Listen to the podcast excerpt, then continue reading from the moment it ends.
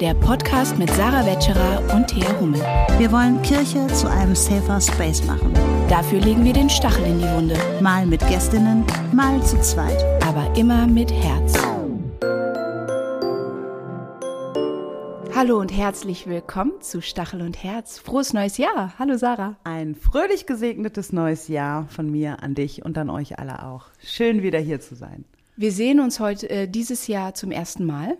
Und ihr glaubt es nicht, bevor wir unseren Talk, wie waren die Ferien und, und so weiter geführt haben, reden wir mit euch. Ihr seid die Ersten, mit denen wir reden, noch bevor wir untereinander miteinander wirklich reden. Naja, eine Sache hast du mir schon gesagt, ne? Okay, du auch. Aber naja. Also nein, weißt du, was du mir gesagt hast? Nee. Thea, du wirst nächstes Jahr 40. Das wollte ich sagen. Das habe ich mir hier als erstes. Begrüßung, Thea, im neuen Jahr. Liebe Thea, es ist 2024. Du wirst nächstes Jahr 40. Das kann ich jetzt sagen. Also. Und ich bin letztes Jahr 40 geworden. Guck mal, wir klingen jetzt vom Alter viel näher beieinander. Dabei bist du deutlich älter als ich. Ja, aber du bist deutlich weiser als ich. ja, schön wieder da zu sein. Ähm, wir haben auf Wunsch vieler HörerInnen äh, beschlossen, äh, einen ganz besonderen Stachel der Woche stachelig hier heute auszustacheln. Der Stachel der Woche. Dann stachel doch mal. Ich stachel jetzt mal los. Also, vor Weihnachten ähm, schrieb mich Franziska Hein vom EPD, der Evangelischen Pressedienst, an und sagte, du Sarah, letztes Jahr in deiner Instagram-Story habe ich ja gesehen, du hast dich mit den SternsingerInnen beschäftigt und da habe ich mir eine Notiz gemacht im Themenspeicher und wollen wir dazu ein Interview machen. Hm, dachte ich zuerst, ist ja blöd, ich habe Urlaub und mir ist ja klar, wenn ich jetzt zu den SternsingerInnen ein Interview gebe Anfang Januar und ich habe noch Urlaub, dann fühlt sich der Urlaub nicht mehr so erholsam an, weil mir ist ja klar, dass da Widerstand auch kommt. Aber ähm, habe mich doch darauf eingelassen, weil ich dachte, nee, ist ein wichtiges Thema und ich finde das auch gut, ähm, darüber auch differenziert zu berichten. Mhm. Und dann hatten Franziska Hein und ich vor Weihnachten ein sehr, sehr gutes Interview. Also wir haben hin und her überlegt, wie wir klar und wertschätzend zugleich formulieren können, nicht zu viel den Menschen zuzumuten, aber auch nicht zu verschrecken, so dass man wirklich auch zuhört, ähm, wir wollten nichts verbieten, sondern Hinweise geben. Und letztendlich habe ich nur darauf verwiesen, was die SternsingerInnen, also das Kindermissionswerk der Sternsinger in Aachen, was die eigentlich selber empfehlen. Die empfehlen nämlich, dass man nicht Gesichter von Kindern schwarz anmalt und hm. erklären halt auch. Das empfehlen die selber. Das empfehlen die selber. Und hm. die haben auch super Material auf ihrer Seite, die können wir auch mal verlinken, ähm, mit denen Menschen an der Basis, an der Gemeindebasis auch arbeiten können, wo sich Ehrenamtliche und Hauptamtliche mit beschäftigen können. Und ich finde auch deren Publikationen sind super. Also auch was in diesem Jahr ähm, verteilt worden ist, ähm, wo sie auch über indigene Menschen sprechen in Südamerika. Es geht um Klimaprojekte und so. Also es ist nicht so White Savior-mäßig mäßig, sondern wirklich differenziert, wo auch Kinder ähm, ja, Geld sammeln und auch Süßigkeiten. Also ganz ehrlich, meine Kinder sind da ja Win -win. auch mit dabei. Ne? Also die die geht es jetzt nicht nur um das Geld, sondern auch um die dicke Tüte Süßigkeiten. Naja, es ist doch gut, wenn alle profitieren. Alle profitieren davon. Ist ja auch eine super Sache und die nehmen ja auch fast 50 Millionen Euro ein. Ne? Boah. Also nicht meine Kinder, sondern so in ganz Deutschland. nur, nur in diesem einen Stadtteil. und kriegen eine Tafel Schokolade dafür. Nein, also ähm, so, also es ist ja ein, es ist ein gutes Projekt, die ähm, sind Rassismus sensibel. Natürlich kann man hier und da jetzt auch noch mal gucken, aber dafür, wo sie herkommen und welchen Weg sie gegangen sind und ähm, was sie da auf ihrer Seite auch anbieten, kann man da, also ich will da gar nichts gegen sagen. Wie gesagt, ich, meine Kinder sind selber begeisterte SternsingerInnen. Mhm. Ich war letztes Jahr selber auch ehrenamtliche Helferin, weil ich mir das auch angucken wollte mhm. und mir ein Bild davon machen wollte. Und ähm, das ist eine, eine tolle Arbeit und ähm, so. Und so wertschätzend habe ich das auch versucht rüberzubringen. Dann ist das ja beim EPD so, wenn der evangelische Pressedienst dann eine Pressemitteilung mit einem Artikel rausschickt, geht das ja an viele Redaktionen und viele Zeitungen ähm, publizieren diese Artikel dann. Unter anderem hat eben die evangelische Zeitung dann dieses Interview abgedruckt und dazu haben sie auf ihrer Instagram-Seite der evangelischen Zeitung dann so ein Slide gemacht, wo sie ein Zitat von mir aus diesem wirklich differenzierten langen Interview rausgepickt haben und am interessantesten für die Menschen ähm, schien dann als Aufhänger quasi in dem Post das Zitat von mir zu sein. Ich zitiere, für schwarze Menschen ist es verletzend, wenn sich weiße Menschen das Gesicht schwarz anmalen. Das war, muss ich sagen, aus dem Interview, was wir auch noch mal gerne verlinken können, ein Teil, mhm. aber es ging um weitaus mehr, ne? auch mhm. um, um die Materialien, die es gibt bei den SternsingerInnen und so weiter. Aber gut, ähm, wenn man sich an Blackfacing aus, aufhängt, dann kriegt man natürlich Klar. auch Klicks und Kommentare und so weiter. Und so nahm das Ganze dann noch seinen Lauf. Es gab dann eine schwarze. Darauf stürzen sich Leute ja auch. Richtig. und nicht nur weiße Menschen, sondern auch schwarze Menschen oder BPOC. Zum Beispiel die schwarze katholische Bloggerin Anna Diouf aus Köln. Die hat sehr viel unter diesen Postern kommentiert und alles so nach dem Motto, mich stört das nicht so und so weiter. Und dann gab es aber wieder andere schwarze Menschen und BPOC, die dagegen gehalten haben und es brach unter diesem Post eine Debatte aus. Zwei Tage später hat die evangelische Zeitung dann ein Interview veröffentlicht mit dieser besagten katholischen schwarzen Bloggerin, ähm, um, so wie sie es selber gesagt haben, eine weitere Perspektive oder eine andere Stimme sichtbar zu machen. Sie, es gab zahlreiche schwarze Stimmen und BPOC-Stimmen unter diesem Post, die gegen Anna Diouf gehalten haben und auch noch andere Stimmen und andere Perspektiven aufgezeigt haben. Für die hat die evangelische Zeitung sich aber nicht entschieden, ähm, sondern für Anna Diouf, die natürlich ein Extrem dagegen halten hatte, mhm. sag ich mal. So, nämlich ihre Zitate lauteten dann, also es gab dann, gibt dann ein Interview dazu und dann gab es wieder zwei Slides mit zwei Zitaten die sie auf ihrer Instagram-Seite der evangelischen Zeitung gepostet haben. Ich zitiere, einmal sagt Anna Diouf, Viele dunkelhäutige Menschen in Deutschland haben schlechte Erfahrungen gemacht und sind deshalb empfindlich. Darauf können Weiße achten. Dann das zweite Zitat. Und schwarze Menschen könnten etwas reflektierter und differenzierter mit Begriffen wie Rassismus umgehen und darauf achten, nicht Menschen für ihre Verletzungen verantwortlich zu machen, die gar nichts dafür können. Mhm. So, das ist natürlich, uiuiui, also hat natürlich viel, ähm, viel Diskussion wieder angeregt. Und ähm, ich muss sagen, ich habe mich auch ziemlich darüber geärgert und habe das dann auch kundgetan auf meinem Instagram-Account mhm. und habe dann ähm, geschrieben, dass ähm, ich der evangelischen Zeitung erstmal kein Interview geben wollen würde mehr in naher Zukunft nach dieser in Anführungsstrichen anderen Perspektive. Weil natürlich kannst du jetzt tausend Meinungen sagen, mhm. aber das heißt ja nicht, dass wir, also ich habe ja nicht über meine Befindlichkeit gesprochen. Mhm. Darum ging es ja gar nicht in meinem Interview. In meinem Interview ging es um die SternsingerInnen. Es ging darum, dass äh, Blackfacing schwarze Menschen verletzt. Ich habe ja nicht mal gesagt, dass mich das verletzt. Es mhm. ging ja nicht, es geht nicht um meine Befindlichkeit, es geht nicht um die Befindlichkeit meiner Kinder. Es geht um ein strukturelles Problem.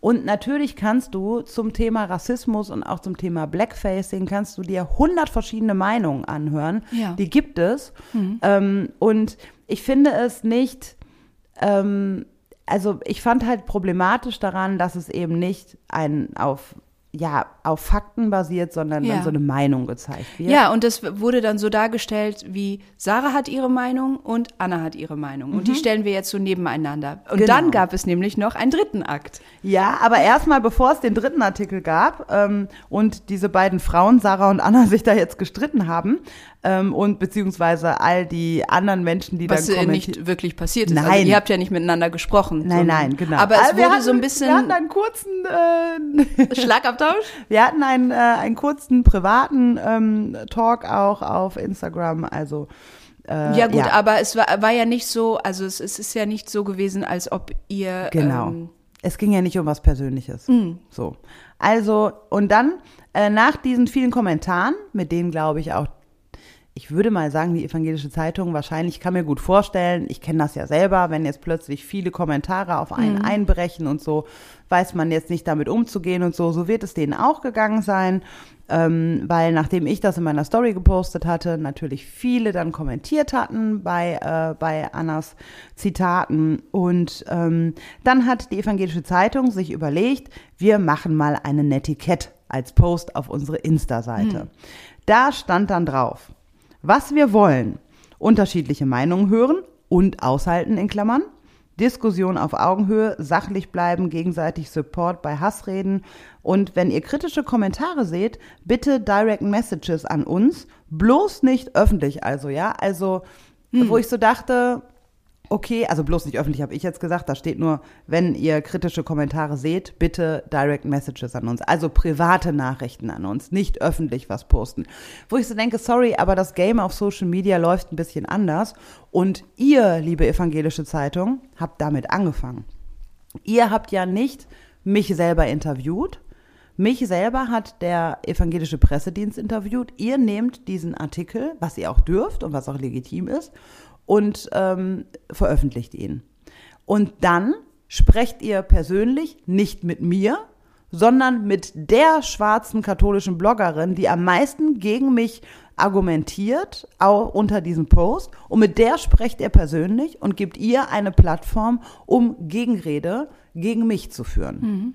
Also macht ihr ja, ihr fangt an, öffentlich, ich meine, klar, ihr seid eine Zeitung, natürlich macht ihr es öffentlich, eine Gegenrede, die sie als neutrale journalistische andere Meinung sehen, was es ja so schwierig ist, finde ich. Ähm, und dann äh, setze ich mich zur Wehr, und das ist ja alles, was ich tun kann, mhm. ähm, mich zur Wehr zu setzen und zu sagen, sorry, aber ich gebe euch kein Interview mehr, weil das ist, wenn ich damit rechnen muss, und das ist ja nicht nur ein Widerstand und eine andere Meinung und so, wenn man das Interview von Anna liest, dann ist so die erste Frage, da geht es noch um theologische ähm, Dinge und so, würde ich sagen, ist völlig okay. Ab der zweiten Frage wird es einfach nur noch herablassend und beleidigend. Ähm, und das ist überhaupt nicht wissenschaftlich fundiert, was ab der zweiten Frage dann kommt, wenn man sich das durchlesen mag. Ähm, und dann kommt halt diese Netiquette, bitte, bitte nicht öffentlich. Wir dürfen natürlich öffentlich, aber Kritik bitte nicht öffentlich, die dann bitte ähm, privat, ja. Und dann auf dem zweiten Slide der Netiquette steht dann, was wir nicht wollen.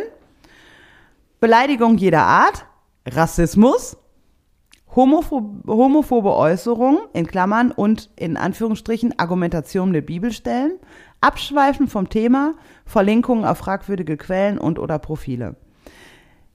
Ja, da muss ich sagen, das Profil von Anna Diouf finde ich auch schon fragwürdig, muss ich ganz ehrlich sagen. Wenn man sich für gegen Homophobie und gegen Rassismus und ähm, für äh, Gerechtigkeitsthemen aus evangelischer Perspektive einsetzt, frage ich mich ganz ehrlich, muss man jemanden interviewen, bei der offensichtlich wird auf ihrer Instagram-Seite, dass sie auch beim Marsch fürs Leben mitläuft. Mhm. Also, ähm, wo man auch weiß, da laufen auch viele sehr rechtsradikale Menschen mit, äh, QuerdenkerInnen und so weiter. Ja, das ist ja, finde ich, problematisch. Und dann kam nämlich das nächste Interview ja. mit unserem kommenden ähm, oh, ich freue mich schon so sehr. Gast bei Stachel und Herz. Unsere nächste Folge wird nämlich da da da da da, da mit Karim Feridoni sein, der auch Professor ist. Das ist jetzt nämlich wichtig, was ja. jetzt kommt. Denn dann kam Professor Karim Feridoni und hat das alles mal als Mann und Professor, sag ich mal, eingeordnet. Was, Zum Glück. ja, Gott sei Dank. Erklärt es uns jetzt mal. So, und da muss ich ganz ehrlich sagen, ich schätze Karim wirklich sehr. Mhm. Für seine Arbeit und auch persönlich. Der kann das einfach so gut auf den Punkt bringen und erklären. Ja, viel besser als ich. Nein, das wollte ich damit nicht sagen. Nein, wir, wir waren jetzt wirklich nur bei Karim. Ja, und das finde ich auch überhaupt, ähm, also ich finde das auch wieder von der Redaktion der Evangelischen Zeitung fragwürdig. Also, mhm. weil dann haben sie ihn quasi interviewt und ihm dieselben Fragen zum Blackfacing gestellt, die sie mir ja nicht gestellt haben, sondern die der EPD mir gestellt hat, die sie dann ähm, veröffentlicht haben, ja. Dann hat Karim nämlich nochmal erklärt, ich zitiere in dem Post, alle Menschen haben Recht auf ihre Meinung, aber nicht auf Fakten. Blackfacing ist und bleibt rassistisch. Und in dem Interview mit Karim erklärt Karim halt exakt dasselbe, was ich bereits erklärt habe in dem Interview warum Blackfacing, da kommen wir gleich auch noch zu, warum mhm. Blackfacing problematisch ist, wo das herkommt, historisch und so weiter, ja. All das erklärt er in anderen Worten. Das ist ein bisschen, wie nennt man das? Ähm, nennt man das Mail Repeating oder so? Irgendwie. Du meinst nicht Mansplaining? Nee, nee, ich meine nicht Mansplaining, ich meine Mail, nee, Man, Man Repeating. Okay. Also wenn ein Mann das wiederholt, was eine Frau gesagt hat, und dann alle in der Runde sagen, ah ja, das ist ja interessant. Obwohl Aber er Frau, hat ja nicht wiederholt, was du gesagt hast, sondern er hat einfach nur aus seiner Forschung und seiner Arbeit also das als Hintergrund ja, gehabt. Und Karim muss man auch dazu sagen. Es hat bestätigt, was du gesagt hast, aber das war ja nicht seine Intention, das zu wiederholen, was du gesagt hast. Weil Karim gar nichts von der Vorgeschichte wusste. Karim kannte die ganze Vorgeschichte nicht, mm. sondern die evangelische Zeitung ist zu ihm gekommen und hat gesagt, wir würden sie gerne mal interviewen zum Er wusste nicht so von weiter. Sarah und Anna. Und das wusste der alles so nicht. Ähm, deswegen mache ich ja auch Karim gar keinen Vorwurf, wer jetzt auch schlecht ist, unser nächster Interviewgast. Sondern, ja, und er hat es ja super gemacht. Genau, er hat es super gemacht. Und das Gute ist ja auch, dass er ja auch, ähm, da habe ich ihm auch von vornherein ja auch total vertraut, dass das ein gutes Interview wird und dass der nichts sagen wird. Selbst wenn wir, und das ist ja eigentlich das Schöne daran, ne? ohne dass wir uns vorher abgesprochen haben, Karim und ich, fahren wir auf derselben Spur sozusagen. Ja. Und das, das ist auch das, was ich sehr, sehr schön daran finde. Aber von der evangelischen Zeitung muss ich ganz ehrlich sagen, schlecht. Mhm. Weil sie hätten ihn viel mehr darüber informieren müssen, in welchem Zusammenhang sein Interview steht. Und ähm, ja, wie gesagt, dieses Mans Repeating finde ich ähm, generell schwierig. Hat so ein Geschmäckle, ne? Hat also so obwohl er eigentlich nicht wiederholt hat, was du gesagt hast, weil er gar nicht wusste, was du gesagt hast Exakt. und dass du gesagt hast. Aber es hat so ein bisschen was von, jetzt hat Sarah einmal ihre Meinung gesagt, jetzt hat Anna eine, einmal ihre Meinung gesagt und jetzt kommt der Experte. Steht auch bei ihm drunter? Bei mir steht drunter Theologin, bei Anna steht drunter Bloggerin, bei Karim steht drunter Rassismusexperte.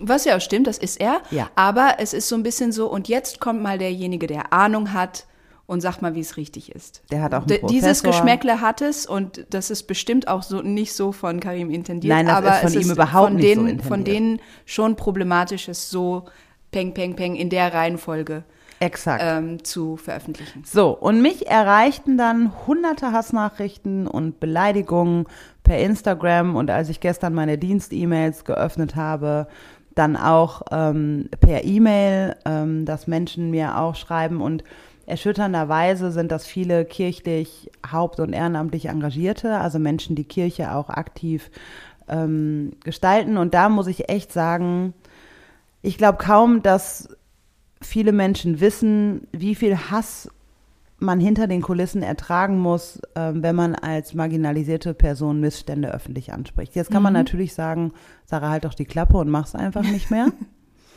Wäre eine Möglichkeit, sehe ich ein, ist mir auch klar.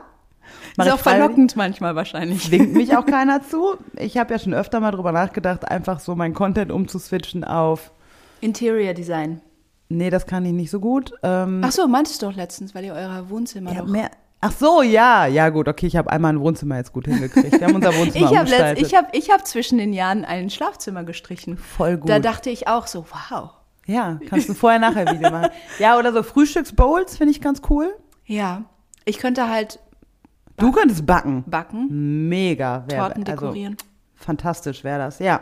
Ja, irgendwie so. Aber mache ich nicht, weil. Ich mache übrigens auch nicht das, was du machst. Doch, hier machst du das auch. Naja, jedenfalls ähm, dachte ich so, nee, ich mache das alles ja nicht, weil ich Spaß daran habe, Menschen zu ärgern. Ganz im Gegenteil. Mm. Ich bin total harmoniebedürftiger Mensch. Also glaubt man das vielleicht Das kann nicht. ich bestätigen. Aber ich bin ja nicht so. Sie ist nicht so kratzbürstig und, und, und auf Krawall gebürstet, wie ja, man vielleicht. Irgendjemand hat so, zu einer Freundin von mir gesagt, naja, Sarah ist aber auch ziemlich provokant. Wo ich denke, also. Ja, das kommt sicherlich manches auf Instagram und so provokant rüber, mhm. aber eigentlich bin ich, also korrigiert mich, wenn meine Selbstwahrnehmung so völlig falsch ist, aber eigentlich versuche ich wirklich Dinge zu erklären und ich tue das ja aus meinem Glauben heraus. Also ich bin der festen Überzeugung, dass ich der Kirche helfe, zu sich selbst zu finden hm. und die Kirche sein zu können, für die sie eigentlich bestimmt ist und wie Jesus uns das vorgelebt hat und so weiter. So. Und neben diesen vielen Hassnachrichten muss ich aber auch sagen, dass die positiven und bestärkenden Nachrichten wirklich Überhang nehmen. Also mhm. es sind so, so viele wunderschöne und bestärkende und bekräftigende und solidarische Nachrichten, die mich erhalten haben. Da nochmal ein ganz herzliches Dankeschön. Und vor allem, weißt du, als ich gestern wieder angefangen habe zu arbeiten und mit manchen KollegInnen darüber gesprochen habe und so, volle Solidarität. Ne? Also mhm. ja. wirklich absolutes Rückenstärken. Also niemand hier bei uns in der Vereinten Evangelischen Mission stand irgendwie da und sagte, na, da ist aber ein Hast bisschen, du aber auch ein bisschen ist aber auch, sondern so voll so, boah, totale Solidarität, total bestärkend, auch als wir überlegt haben, machen wir diesen Podcast, nee, mach das und auch so im Sinne der Jahreslosung. Ähm, Genau, ne? das geschieht In- ja aus Liebe. Das geschieht aus Liebe, weil wir, weil wir wirklich, auch der evangelischen Zeitung, und auch vielleicht auch anderen, die redaktionell und journalistisch in der Kirche arbeiten oder öffentlichkeitswirksam arbeiten, zeigen wollen, das geht so nicht. Da gibt es Problematiken und, ähm, und das tut einfach total gut, dass das im Kollegium so ist. Und da ist mir noch mal mehr bewusst geworden, mal wieder, auch schon öfter. Ich habe mich ja oft gefragt, warum hat eigentlich vor mir niemand ein Buch über Rassismus und Kirche geschrieben? Jetzt weißt du es. Ich weiß das schon seit ein paar Monaten, aber das bestätigt sich dadurch immer nochmal, weil wir haben hier ein Kollegium, die zu 100 Prozent dahinter stehen, die das selber sehen, wo ich ja auch viel gelernt habe. Ähm, alles, was ich hier so, oder vieles, was wir hier ja auch im Podcast sagen, das haben wir aus unserem multidiversen ähm, Kollegium auch, wo so viele Wer hat unterschiedliche. das schon? Ja, Wer in der hat das? Kirche. Ja. In der Kirche tatsächlich. Wir haben da echt wirklich, sind da sehr privilegiert, was das betrifft. Und deswegen können wir das tun, was wir tun. Und jetzt kommen wir zum Und deswegen, und weil das eben alles aus Liebe äh, geschieht, geschieht auch Folgendes aus Liebe. Ähm, wir haben uns wirklich überlegt und wir nehmen das wirklich ernst. Ähm, das, das sieht man ja auch unter den Posts, ähm, dass viele Leute einfach Fragen haben diesbezüglich. Ähm, zum Teil passiv-aggressive Fragen, zum Teil aber auch echt legitime Fragen. Ähm, das äh, hast du in, in deinen E-Mails, in persönlichen Begegnungen, bei Instagram und so weiter, stellen Leute Fragen, weil sie erstens, weil ihnen das Wissen fehlt und weil sie gerne wissen wollen, was super ist. Ähm, und zweitens auch, weil sie vielleicht ja bestimmte Sachen nicht als problematisch sehen und gerne wissen wollen, warum manche Leute oder warum viele andere Leute es problematisch finden. Und das finde ich toll. Und deswegen dachten wir, wir können ja so ein paar von diesen Fragen aufgreifen. Ähm, und es ist natürlich schon auch, also ich glaube, in dem Artikel mit ähm, Anna Diouf ging es auch um Karneval und ähm, Sternsinger-Aktion ist schon noch mal was anderes. Es ist schon noch mal komplexer und da gehen wir jetzt auch drauf ein. Aber erstmal ähm, fangen wir mal bei Frage 1 ein. Eins an, ähm, die so kommen könnte. Was ist denn so problematisch an Blackface? Diese Frage kommt häufig, weil sich Leute vielleicht vorher diese Fragen nie gestellt haben. Ähm, diese Praxis gibt es ja schon sehr lange. Und es auch lange nicht in Frage gestellt worden Ja, ist. Also genau. von der Mehrheit und von der Öffentlichkeit. Und ähm, da bist du in deinem Interview drauf eingegangen, da ist Karim auch drauf eingegangen, dass es ähm, historisch ähm, und kulturell Blackfacing ähm, mit der mit, ähm, mit einer stereotypisierten Darstellung schwarzer Menschen zusammenhängt. Ne? Also ähm, Blackface ist eine Praxis, dass nicht schwarze Menschen ihre Haut mit Schminke oder, oder anderen Substanzen dunkel färben, um Schwarze darzustellen und zu karikieren vor allem Dingen. Ich glaube, das ist das, das, das Hauptding. Ähm, Historisch gesehen gibt es da tiefe Wurzeln bei den Minstrel-Shows, äh, die im 19. und frühen 20. Jahrhundert äh, in den Vereinigten Staaten sehr beliebt waren, wo es wirklich Bühnenshows, aber auch äh, Filme gab, wo weiße Menschen sich schwarz und auch auf sehr groteske Art und Weise schwarz geschminkt haben. Nicht nur mit extrem äh, dunkler Farbe, Hautfarbe, sondern ähm, die Lippen sehr überzeichnet haben. Also es ging um, es ging darum, schwarze Menschen äh, grotesk und karikiert darzustellen. Und diese Minstrel-Shows hatten auch wirklich, äh, da gab es auch wirklich eine rassistische Message dahinter. Und ja, diese gab es nicht, vielleicht nicht in Deutschland oder ganz wenig nur, aber auch in Deutschland gibt es diese äh, Praxis, nicht nur mit schwarzen Menschen, ähm, sie durch Make-up, durch Kostüme ähm, darzustellen. Und ja, und das ist, ähm, das trägt zur Entmenschlichung von Schwarzen bei. Naja, und, und schwarz sein wird so zu einem Kostüm. Ja. Und es ist ja auch in diesen Karikaturen häufig so, wo du gerade sagst, Entmenschlichung, sie werden ja auch eher nah am Tier, am mhm. Affen dargestellt. Ja. Also weg von dem Menschen. Und das ist ja schon eine koloniale Wirkweise. Das ist das, was Rassenlehre bezwecken wollte. Das, um es mit Immanuel Kant zu sagen, der Mensch in seiner absoluten Vollkommenheit ist nur in der Anführungsstriche Rasse der Weißen zu finden. Das heißt, alle anderen sind Menschen zweiter, dritter, vierter Klasse und weniger Mensch als weiß-europäische Menschen. Und das, und es ging ja auch darum, dass gleichzeitig schwarze DarstellerInnen nicht diesen Zugang hatten, mhm. also eben nicht diese Rollen spielen konnten. Sie wurden ja systematisch ausgegrenzt. Und das ist eben nicht nur in den USA so gewesen, ähm, weil viele dann sagen, ja, Minstrel-Shows, das ist doch USA, was hat das denn mit Deutschland zu tun? Auch in Deutschland gibt es eine lange Bühnentradition in der Oper, im Theater, wo POC-Rollen von weißen Menschen, äh, von weißen DarstellerInnen gespielt wurden, die äh, entsprechend geschminkt wurden. Jetzt klingelt es hier gerade zur Pause. Bei uns im Büro klingelt es zur Pause, zur Kaffeepause. Und wir reden trotzdem mit euch weiter. Ist genau.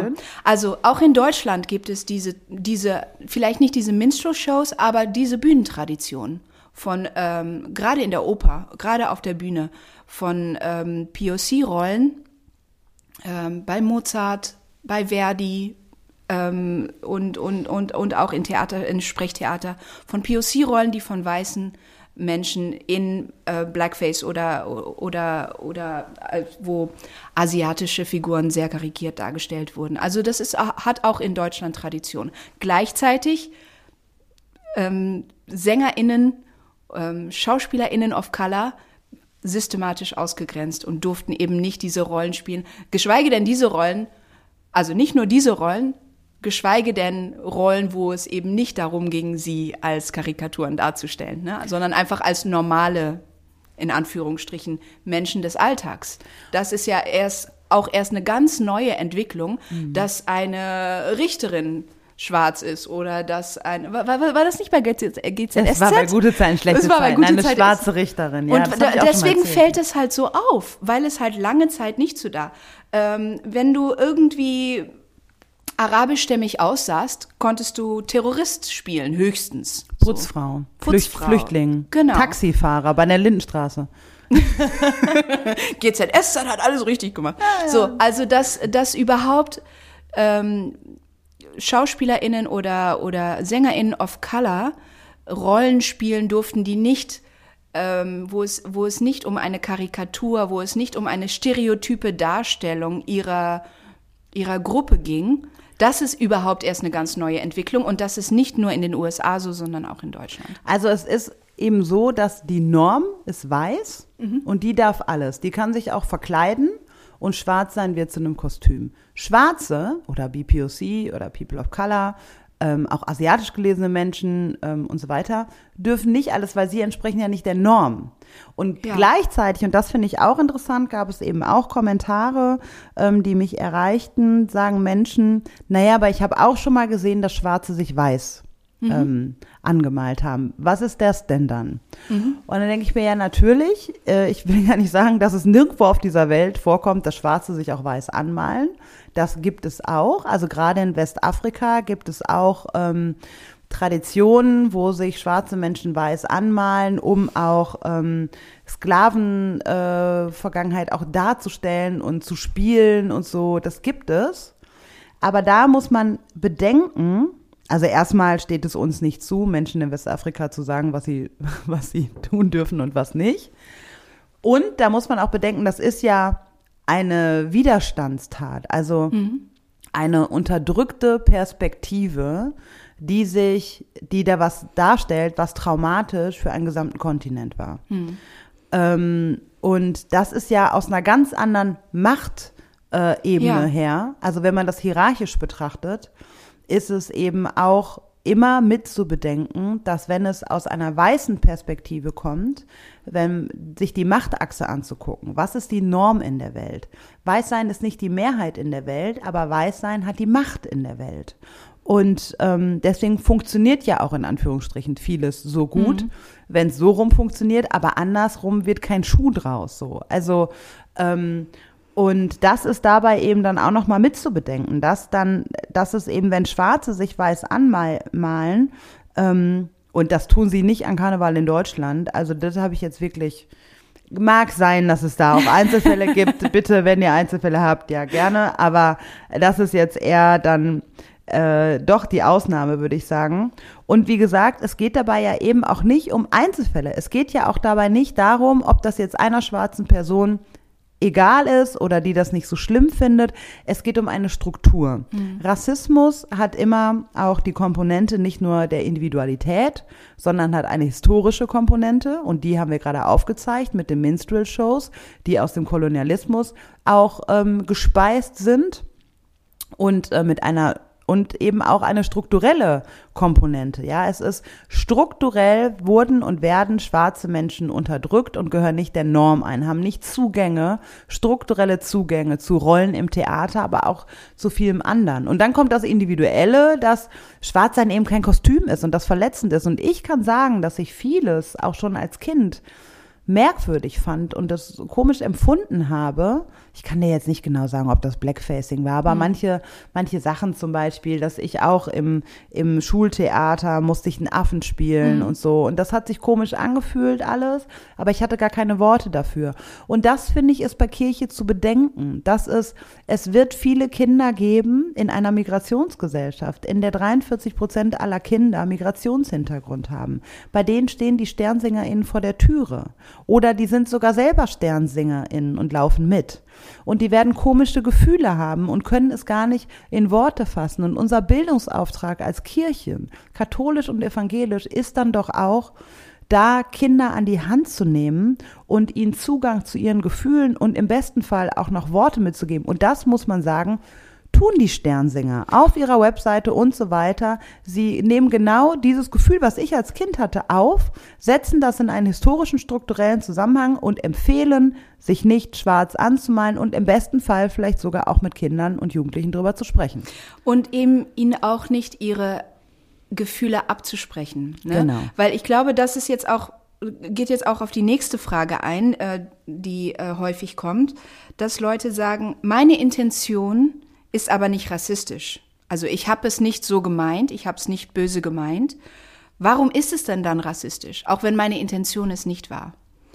Und da nochmal zurückzukommen auf die Gefühle, die nicht abgesprochen werden soll. Die ähm, genauso wie es, ich sag mal, legitim ist, eine Intention zu haben, ist es auch legitim, eine Reaktion darauf zu haben. Also genauso wie ich sagen kann, ich habe es aber nicht so gemeint, kann die andere Person sagen, es hat mich aber verletzt und das ist auch legitim. Und ähm, das finde ich wirklich wichtig, weil erstmal, ich finde ich es gut anzuerkennen, Intention, das, das zu sagen, gut, du, du wolltest das nicht. Das ist okay. Das, das finde ich gut, das anzuerkennen, ähm, dass, dass Menschen nicht ähm, bewusst verletzen wollten. Es ist aber auch gut anzuerkennen, dass meine Worte oder mein Handeln verletzen können, auch wenn ich es nicht will. Ich glaube, das ist auch ein Zeichen von Stärke, wenn man das kann. Und ähm, dass ich empathisch zuhöre, einen Hinweis von Betroffenen als Lernchance begreife. Also nicht als Gegenverletzung, wenn man so will, sondern zu sagen, ich bin dankbar dafür, dass mein Gegenüber sich mir öffnet. Und, weißt du, und sagt, ja ähm, ne, mir hilft es in Zukunft besser zu machen. Und ähm, es reicht einfach nicht zu sagen, es ist nicht rassistisch gemeint, also ist es nicht rassistisch. Genau, und das ist ja, finde ich, nicht nur bei Rassismus, auch generell eine ganz ja, gute absolut, Lebenshaltung. Ne? Absolut. Also, also wie, wie häufig ich zum Beispiel ähm, auch schon ähm, erlebt habe, dass Menschen sagen, hör mal, das, ähm, was du gesagt hast, ist ableistisch. Oder das, was du gesagt hast, ist ähm, Empfinden ja, oder queere mal Menschen als verletzend. Und wo ich dann dachte, wow, danke. Oder mal ganz vorher. ab von Diskriminierungsstrukturen, weißt ja. du? Also wenn du mir als Freundin irgendwie sagst, das und das hat mich verletzt, mhm. jetzt mal ab von ja. Diskriminierung, dann tut mir das doch leid. Also dann, hm. dann sage ich doch nicht, oh, das war aber gar nicht verletzend. Also wie würde ja. denn dann unsere Freundschaft funktionieren? das ist doch komisch, oder? Also ja gut, manche Leute gehen manche tatsächlich so, gibt's die so sind. Manche Leute gehen wirklich so durchs Leben, dass sie sagen, ja, wenn du ein Problem hast, dann ist das dein, dein Problem. Problem. Genau. Ja, kann man auch machen, kann muss man, man nur mit den Konsequenzen auch generell so im Zwischenmenschlichen Wird man vielleicht Leben. ein bisschen einsam. Aber irgendwann. weißt du, was ich häufig in, in äh, Seminaren ähm, erzähle, sage ich dann auch, wenn wir jetzt irgendwie miteinander rangeln oder spielen oder irgendwie, ja, ja. Und äh, ich breche dir einen Arm dabei. Mhm. Dann ist es ja nie so, dass jetzt alle kommen und sich um mich kümmern, die da sitzen und sagt, oh Gott, oh Gott, ich wollte der Theater nicht den Arm brechen, ja. das tut mir so leid. Ich heul jetzt rum, weil mir tut so leid und dich mit deinem gebrochenen Arm lassen alle liegen, weil sie kümmern sich erstmal um mich. Das ist ja völlig absurd. Und machen Alle, mir Vorwürfe. Genau, ja, du hättest aber ja auch nicht mit Guck der Sarah mal, jetzt Jetzt, jetzt weint die Sarah. Müssen. Jetzt hast du die Sarah Guck, zum Weinen Ja, gebracht. genau. So, aber das Muss. Absurde dabei ist ja, dass bei Rassismus passiert ganz oft genau das. Mhm. Wenn aber jetzt ein Unfall passiert und mir tut's leid, dass ich dir deinen Arm gebrochen habe, dann würden wir uns natürlich alle um deinen Arm erstmal kümmern. Und dann können wir auch irgendwie gucken, ja. äh, dass jemand mal zu mir kommt und sagt, komm, ist gut, ist doch, ne, ja. du hast es nicht so gemeint. Du hast so. es nicht so gemeint. Das heißt, Natürlich ist es ein Unterschied, ob ich dir absichtlich den Arm breche ja. oder unabsichtlich. Das heißt, die Intention, also ich bin auch vorsichtig mit dem äh, Satz, ähm, Intention spielt gar keine Rolle, weil mhm. das stimmt so ja auch nicht. Denn natürlich spielt es eine Rolle, ob ich dir absichtlich oder unabsichtlich ja, den Arm breche. Dennoch ist das Ergebnis dasselbe. Der Arm ist gebrochen. An dem Ergebnis ändert sich erstmal nichts. Es geht darum, Auf der Beziehungsebene ändert sich Es geht sich darum, wessen ähm, Bedürfnis wird gerade in den Mittelpunkt gestellt. Ja. Ne? Also ist es das, das Bedürfnis, Intention hin oder her? Desjenigen, von dem äh, die Verletzung ausgeht, wird das in den Mittelpunkt gestellt und wird gesagt, hör mal, diese Person muss doch geschützt werden vor solchen Anfeindungen, was auch immer. Oder wird die, ähm, das Bedürfnis desjenigen, der betroffen ist, in den Mittelpunkt gestellt. Und jetzt wird es noch ein bisschen komplexer, denn in den Kommentarspalten stand dann auch häufig von ähm, von, glaube ich, mehrheitlich weißen Menschen, die dann versucht haben, gegenzuhalten bei Menschen, die mhm. kritisch waren jetzt, die gesagt haben, mein Gott, ist doch nichts dran, haben wir doch immer so gemacht und so weiter, haben da Menschen gefragt, naja, bist du denn betroffen? Mhm.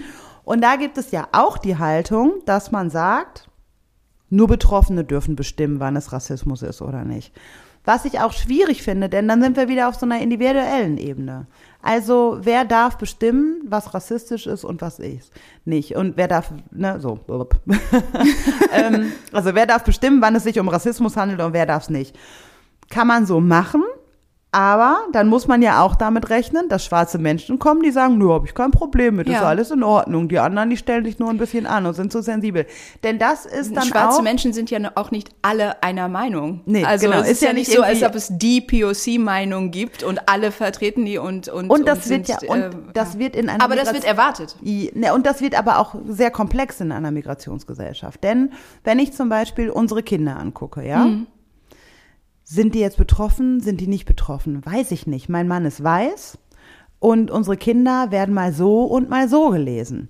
Die können als mein, weiß mein durchgehen. Sohn letztens auch. Ja, also die fand können total, als fand ich total spannend. Die können als BPOC durchgehen, die können aber auch als weiß durchgehen. So. Und wenn die jetzt sagen, das ist Rassismus, ja, jetzt müssen wir erstmal, was machen wir denn dann? DNA-Test oder äh, damit wir sagen können, die sind betroffen und dürfen das jetzt sagen oder nicht?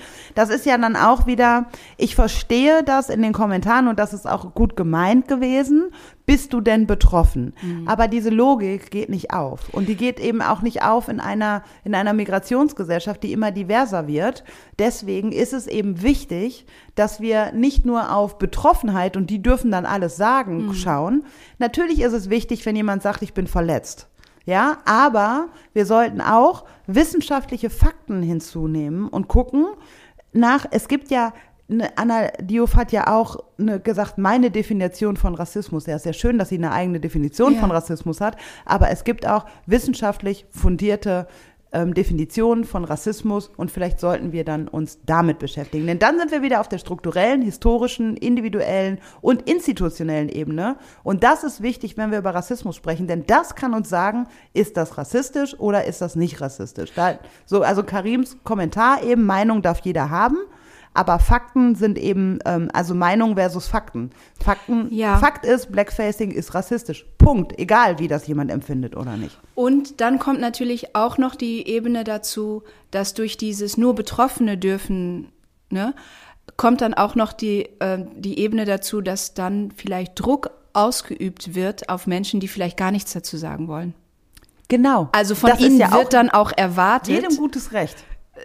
Von denen wird dann auch erwartet, sag doch auch mal was dazu. Du bist doch auch betroffen. Ja. Und das wollen die vielleicht gar nicht. Genau. Und, und dann müssen sie irgendwie reagieren. Dann müssen sie irgendwie reagieren. Und, und sagen, auf ja, ja, Machtdynamiken, okay. genau. Und sagen dann, genau, aber da kommen wir später noch drauf. Äh, ich wollte noch eine andere Frage, ähm, die häufig äh, dargestellt wurde. Und da kommen wir jetzt eben auch zu dem äh, Bereich, ähm, zu diesem Bereich oder zu dem Bereich Kirche, Sternsingerin, aber auch zum Beispiel beim Krippenspiel oder was auch immer. Ähm, es soll doch gerade Vielfalt dargestellt werden. Also, dass gesagt wird, dieses ähm, Anmalen der Gesichter soll eben zeigen, die Weisen aus dem Morgenland, das waren keine Europäer, sondern die kamen von woanders her. Und das soll gerade dargestellt werden. Weißt du, und da finde ich so interessant, dass Kirche jetzt bei, wo es um Kostümierung geht und bei den Sternsingern und so, jetzt ist es wichtig, Vielfalt darzustellen. Weil an dem Punkt haben wir schon immer versucht, Vielfalt darzustellen. Warum das problematisch ist, kann ich auch noch sagen. Aber wo ich so denke, also sonntags morgens im Gottesdienst ist das keinem Menschen wichtig, Vielfalt darzustellen. Ne? Also die, die Gesellschaft ist nirgendwo so separatisiert wie sonntags morgens, ja? Der, ja. Weiße akademische Menschen sitzen sonntags morgens hauptsächlich zusammen. Da gibt es Studien zu. Gut, aber ich denke auch, ähm, idealerweise sind die Gemeinden ja auch so, gerade im Kindergottesdienst, dass da eben nicht nur weiße Kinder sind, idealerweise, sage ich jetzt mal. Na, und die Frage ist, weiß ich, aber in Kitas zum Beispiel. In Kitas, ja, genau. In, in evangelischen Kitas, in ja. katholischen Kitas, so. Und die Frage ist, müssen wir denn diese Methoden nutzen, um Vielfalt darzustellen? Haben wir nicht andere Möglichkeiten, wie zum Beispiel eigentliche Kinder of Color einzubeziehen. Das auch, ja. Und da kamen aber auch dann wieder Widersprüche, die gesagt haben, naja, sollen wir jetzt losgehen und extra schwarze Kinder ähm, suchen, damit die den schwarzen König spielen? Warum Nein. sind die denn nicht schon da? Ja, aber natürlich soll man jetzt nicht losgehen und schwarze Kinder äh, nötigen, in Anführungsstrichen mitzugehen. Genau, die sollen jetzt nicht als Token quasi einspringen. Genau. Das ist es ja gar nicht. Aber es ist doch ein guter Anlass, um mal drüber nachzudenken, ja. warum sind wir denn nicht so vielfältig in der Kirche und in unseren manchen Aktivitäten? Und es stimmt ja auch nicht, also es gibt auch schwarze SternsingerInnen und so, aber wenn ich mir zum Beispiel wieder ansehe, welche SternsingerInnen wurden ausgewählt, um am Schloss Bellevue zu sein, um dem Bundespräsidenten den Sternsingersegen zu geben. Du wolltest das. Ich wollte nur noch einmal Frank Walter erwähnen. Die, eine Podcast-Folge Stachel und Herz ist nicht komplett ohne eine Erwähnung von Frank-Walter Steinmann. Ja, die waren alle weiß am Schloss Bellevue. Genauso wie letztes Jahr. Da waren irgendwie 50 oder so am Schloss Bellevue. Die waren fast alle weiß. Also, ja. wo ich so denke, Vielfalt in unserer Gesellschaft, wenn ich durch die Stadt laufe, egal mhm. durch welche, ja, also Mikrozensus, 43 Prozent aller Kinder haben Migrationshintergrund, ja, dann sieht unsere Gesellschaft so nicht aus, wie sie Kirche repräsentiert. Und jetzt ist es da wichtig. Und ich frage mich auch, was bedeutet Vielfalt denn überhaupt? Ist Vielfalt denn tatsächlich immer sichtbar? Und an welchen Markern machen wir das fest? An einem mhm. schwarzen Gesicht? Das ist doch Quatsch. Mhm. Also wenn ich den Begriff Vielfalt verwende, dann ist es doch nicht nur ein schwarzes Gesicht. Mhm. Und das ist nämlich das Problematische daran, denn, denn ähm, Vielfalt macht sich nicht an, an äh, meinem äh, Melaninanteil in meiner Haut äh, fest. Das ist aber das, was wir glauben. Und warum glauben wir das? Und das ist das Interessante, weil es uns die Rassenlehre aus der Kolonialzeit so gelehrt hat. Denn es gab auch Menschen, die mir geschrieben haben, du glaubst es nicht, es wäre doch schöner, wenn jetzt auch noch indigene und asiatische Kinder ähm, dann auch noch repräsentiert mhm. werden. Was meinten die Menschen damit? Dann die haben meinten, das ganze kantsche Farbenspektrum. Ja, Komplett. Die meinten, schwarze, weiße, rote, gelbe, Gott hat sie alle lieb. Sie, wir könnten der Kinder auch noch gelb und rot anmalen, wo ich denke, oh, das ist total gut gemeint, weil wir haben ja auch Kinderlieder im Kindergottesdienst, die wir singen, die auch auf der Rassenlehre beruhen. Schwarze, weiße, rote, gelbe, Gott hat sie alle lieb. Das ist ja exakt die Rassenlehre, die in der Kolonialzeit ihren Höhepunkt hatte und gelehrt worden ist. Weiße waren die Menschen erster Klasse in ihrer Vollkommenheit und dann in unterschiedlichen Abstufungen. Danach kamen die gelben, dann rote und schwarze, manchmal auch rote ganz unten und so. Aber das ist, und das ist jetzt alles bitte in Anführungsstrichen, mhm. ja, denn kein Mensch ist rot, kein Mensch ist weiß, kein Mensch ist schwarz, kein Mensch ist gelb. Das sind ja alles Konstrukte. Mhm. Und diese Konstrukte in Farben darzustellen, indem man Gesichter anmalt, ist rassistisch. Mhm. Also auch wenn es gut gemeint ist und auch wenn man dadurch Vielfalt darstellen möchte. Vielfalt, da müssen wir kreativer werden und sie sensibel und anders darstellen. Und am besten mit echten Menschen. Ja, und ich glaube, es ist wichtig für Kinder, für alle Kinder, auch für Erwachsene, sich repräsentiert zu sehen. Also ich glaube, Vielfalt darstellen hat auch etwas Gutes und hat eine Funktion und ist etwas, ähm, was Kinder und auch Erwachsene empowern kann, sich selbst repräsentiert zu sehen, auf dem Bildschirm, auf der Bühne und auch bei solchen Aktionen. Aber diese, ähm, dieser Satz, dadurch soll ja gerade Vielfalt dargestellt werden, wirkt in diesem Zusammenhang, eben weil du gesagt hast, weil es sonst eben keine Rolle spielt, sonst wird diese Frage gar nicht gestellt, sondern nur, wenn es darum geht, als Rechtfertigung für diese Praxis zu dienen. Und mhm. das ist das Problematische daran. Ja. Nächste Frage. Ja. Der ist doch aber als König, Schrägstrich, Weiser dargestellt, nicht als Opfer. Was ist denn daran abwertend? Also er hat doch eine erhöhte, einen erhöhten Status. Mhm. Und normale, also ich kann verstehen, wenn du sagst, ähm, Schwarze sind immer nur Opfer, Araber sind immer nur Terroristen, asiatische Frauen sind immer nur irgendwie unterwürfig, bla bla bla. Aber hier geht es doch um einen König. Das ist doch nicht abwertend, den schwarz zu schminken. Also ein König, äh, äh wir haben doch einen schwarzen König, so super. Ja. Und, was sagst du dazu, Thea? ja, ich, also es, ich glaube, ähm, für mich ist einfach, ich glaube, es ist schön, wenn schwarze Menschen ähm, Rollen spielen, also Personen darstellen, Person, Personen sind und auch, ich sage jetzt mal, das ist ja eine Performance, auch in gewisser Weise, äh, im Performance-Bereich ähm, Rollen spielen von Menschen, die einen gesellschaftlich hohen Status haben. Grundsätzlich finde ich das super. Aber hier geht es mir wiederum vor allem um diese Praxis des Blackfacings. Also warum müssen wir ein weißes Kind schwarz anmalen, um das zu erreichen? Warum können wir nicht einfach sagen, der König ist schwarz und wird von einem schwarzen Menschen dargestellt, wenn es um, sich um eine Rolle handelt? Naja, und genau genommen, ich meine, wie sahen die Weisen aus dem Morgenland aus, ja? Die, es, es sind ja erstmal keine heiligen drei Könige und auch drei, davon ist ja nirgendwo die Rede. Das ist ja was, was sich, was keine biblische Grundlage hat, sondern sich kirchengeschichtlich entwickelt hat. Und ähm, man wollte damit nach damaliger Auffassung ähm, die Welt repräsentieren. Aber heute wissen wir, dass die Welt viel diverser ist mhm. und viel differenzierter ist und wir nicht mehr aufteilen können. Also man muss auch aus der Zeit herauskommen ins Heute. Mhm. Und allein unsere Gesellschaft in Deutschland ist viel diverser. Und ja. Vielfalt ist eben was, was anderes. Und ich verstehe die Intention dahinter, dass man, und auch die Frage, die finde ich, finde ich gut. Also zu sagen, na ja, aber der ist ja nicht Opfer, sondern er ist ja König und mhm. er wird ja ne, erhöht dargestellt und so.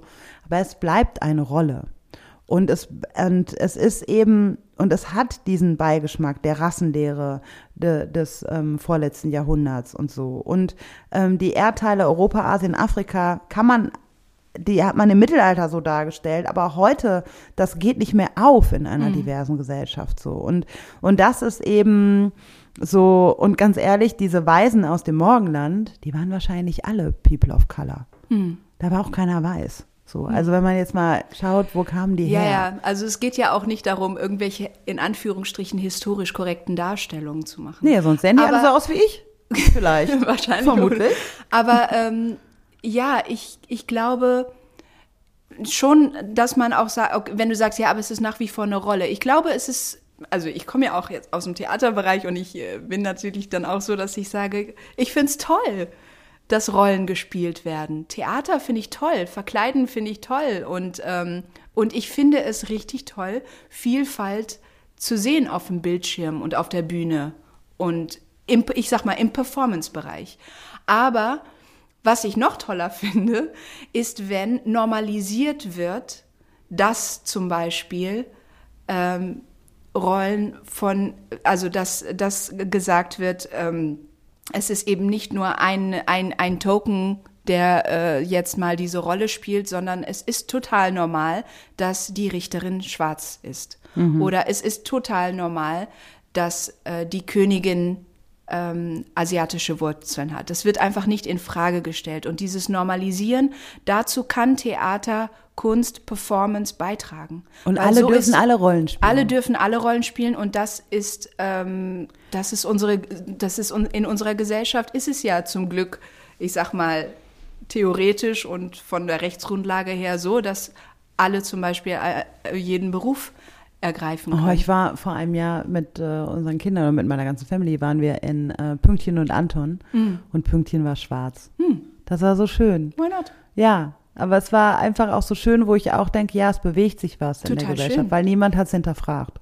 Ja. So, also es war ganz es normal. Ein paar Leute hinterfragt, aber aber die haben es mir nicht gesagt. Nein, aber ähm. im Publikum vielleicht. Aber genau, ich finde das ähm, ja und, und das, das ist einfach was, wo ich so denke, das ist doch ein Konsens darauf, darauf können wir uns doch einigen, dass alle alle Rollen spielen dürfen. Also mhm. das ist doch was auch von unserem Gerechtigkeitsempfinden her, wo ich denke, das versteht eigentlich doch auch jedes Kind und manchmal habe ich das Gefühl bei dieser ganzen Debatte um Blackfacing, das ist ja total hochgekocht auch. Also genauso wie kulturelle Aneignung. Und das ist einfach so hochgekocht, weil Menschen das Gefühl haben, ich darf ja gar nichts mehr sagen. Ja, und wobei, also alle dürfen alle Rollen spielen, finde ich ja, aber wir sollten vielleicht noch mal eine Folge zu Whitewashing machen.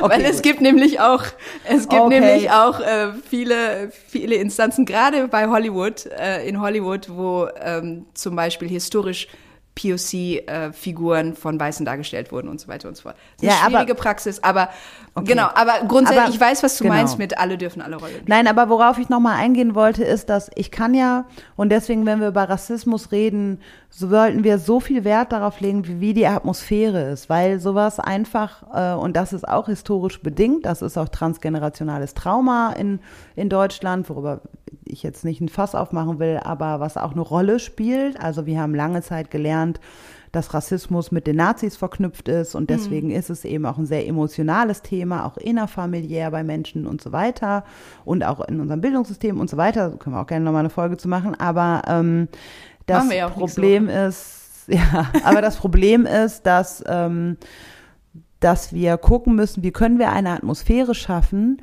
in der wir wirklich auch faktenbasiert uns zuhören ja. und niemandem das Gefühl geben, boah, ich darf ja gar nichts mehr sagen, denn dann gehen natürlich die Scheuklappen hoch und niemand hört mehr hin und sagt, boah, früher haben wir das Auge gemacht, hat niemand gestört und boah, und jetzt stehe ich hier beleidigt und äh, hör mir das alles gar nicht an, sondern baller nur dagegen und es gibt ja auch schwarze Menschen, die sagen, ist okay und was soll er und das ist so? genau, das ist nämlich die letzte Frage, die ich noch aufgeschrieben hatte.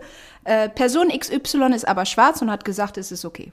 Ja, das also das halt. kennst du das? In, ich weiß noch, in, also in meiner Kindheit, Freund. genau, der hat gesagt, das N-Wort ist okay und deswegen benutze ich das jetzt. Mhm, mh. Also ähm, erstens, da haben wir ja vorhin auch schon gesagt, ähm, es ist, es sind nach wie vor trotzdem Einzelmenschen.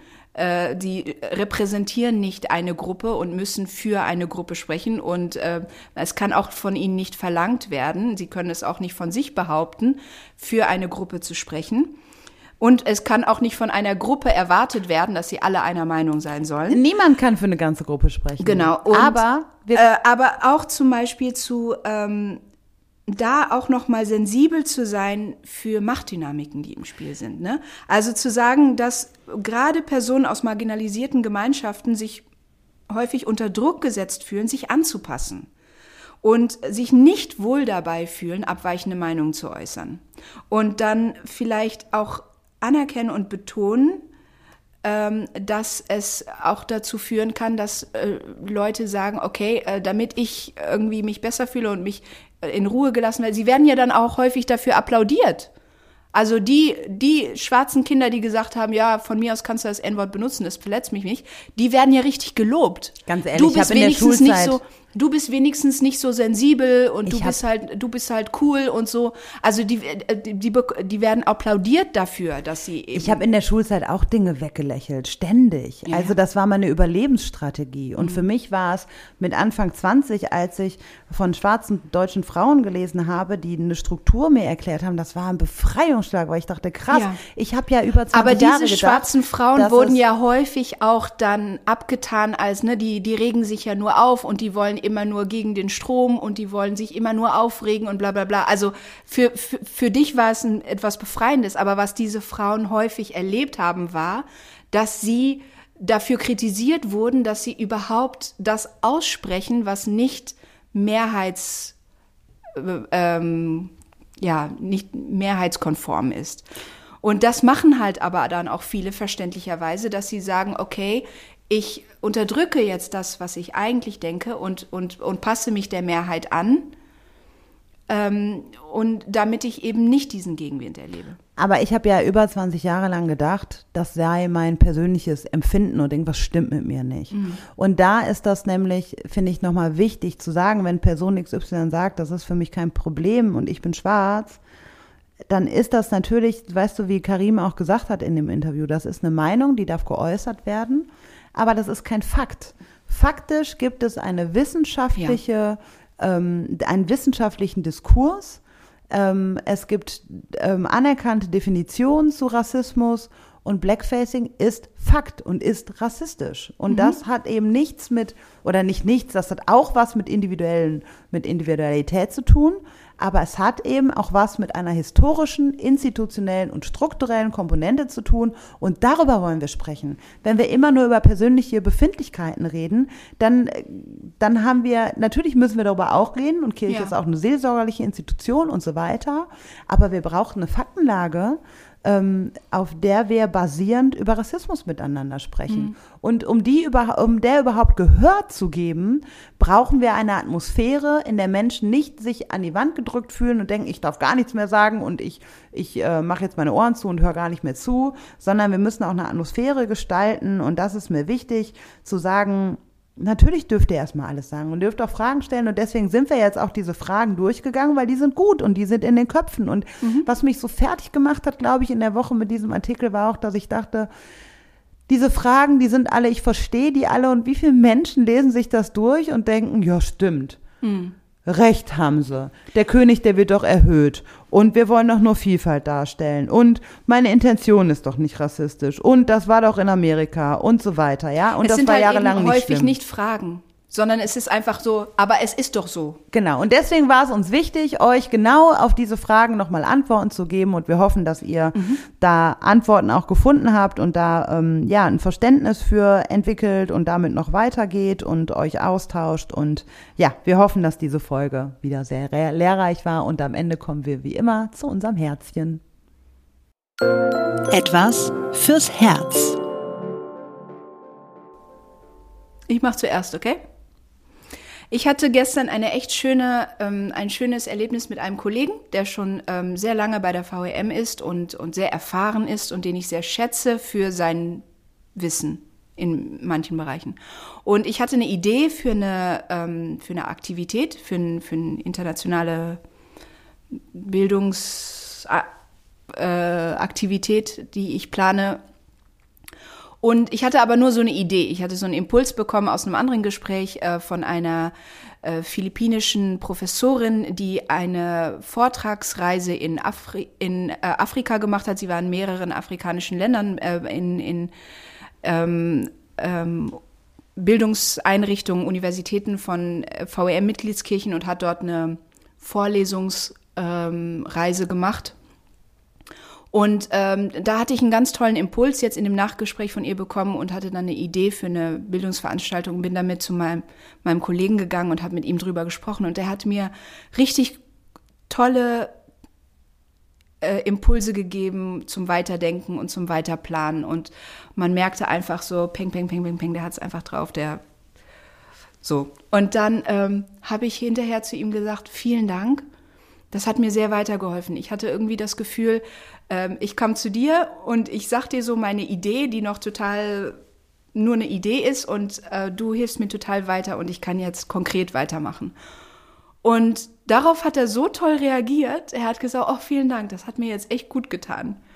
Wo ich dachte, ach krass, also dass er auch ein, ähm, also eine Wertschätzung von mir, dass er das, dass ihm das so viel bedeutet. Wo ich denke, der hat das doch nicht nötig, also Wertschätzung von mir bedeutsam zu finden. Aber das fand er wirklich in dem Moment. Es hat ihn offensichtlich total berührt, dass ich das so wertgeschätzt habe. Und das war irgendwie ein ganz schöner Moment gestern. Das ist mein Herz. Ist ein bisschen unkonkret Schön. jetzt, ne? Egal. Trotzdem, ihr wisst, was ich meine. Nee, ja manchmal, manchmal ist es ja so, dass man ähm, Wertschätzung erfährt oder Reaktion auf Wertschätzung erfährt, wo man sie nicht erwartet und dann ist es umso schöner. Voll schön, ja. Äh, mein Herz hat mit äh, jemandem zu tun, den ich leider nicht persönlich kenne. Schade. Hm. Also es ist nicht Frank-Walter Steinmeier, den kenne ich ja persönlich. Den ja, kenn ich ja jetzt. Besties. Yes.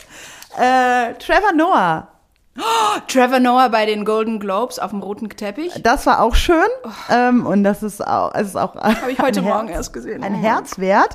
Aber also Trevor Noah, ähm, südafrikanischer Comedian, der in den USA lebt und arbeitet, äh, Moderator der ähm, Polizsatire The Daily Show und ähm, hat eben auch Comedy-Shows, die kann man auch auf Netflix gucken. Und äh, eine neue Show, die man da gucken kann, heißt ähm, Where Was I? Mhm. Und äh, da berichtet Der er. Der hat auch einen Podcast jetzt, ne? Ja, hat er auch.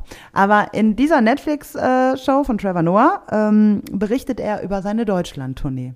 Und oh. das ist sehr interessant und hat natürlich auch mit Rassismus zu tun und äh, deutscher Geschichte und so, aber auf einer Ebene mit Humor ähm, und auch mit einer Außenperspektive, die uns, glaube ich, sehr, sehr gut tut. Deswegen ist mein Herz der Woche eine Empfehlung. Schaut Netflix, Trevor so. Noah. Und, ich dachte ähm, einfach nur dieses Foto von Trevor Noah auf dem roten Teppich. Nein, nicht das Foto. Nein, nein, nein. Ja, auch. Guckt euch auch das Foto an. Aber ähm, schaut das auf Netflix. Das ist echt, ähm, ja, fand ich sehr, sehr interessant. Und wie ich das auch äh, bei uns in der Vereinten Evangelischen Mission immer wieder schätze, im internationalen Kollegium zu arbeiten. Es tut einfach sehr, sehr gut, Außenperspektiven mhm. auf die eigene Norm und das eigene Deutschsein und Deutschland und so weiter auch zu sehen. Und da ist Trevor Noah so etwas, der tut's mit Humor und dann kann man es vielleicht auch nochmal anders hören, auf anderen Ebenen wird man da ja. angesprochen. Ja, soweit. Liebe Thea, schön war's. Ich hoffe, dass ihr gut ins neue Jahr gekommen seid. Ähm, wir sind es. Und wir freuen uns richtig. Wir haben ja äh, kurz vor unserem äh, vor unserer Winterpause haben wir ja schon mal unsere Jahresplanung gemacht. Ach, es wird der Hammer. Es wird so ein gutes Jahr, Leute. Es wird ein wir richtig gutes schon Stachel richtig Herz, gute Themen, Gästinnen und Ideen und äh, freut euch. Wir yes. freuen uns auf euch. Bis zum nächsten Mal. Ciao. Tschüss. Dies war ein Podcast der Vereinten Evangelischen Mission.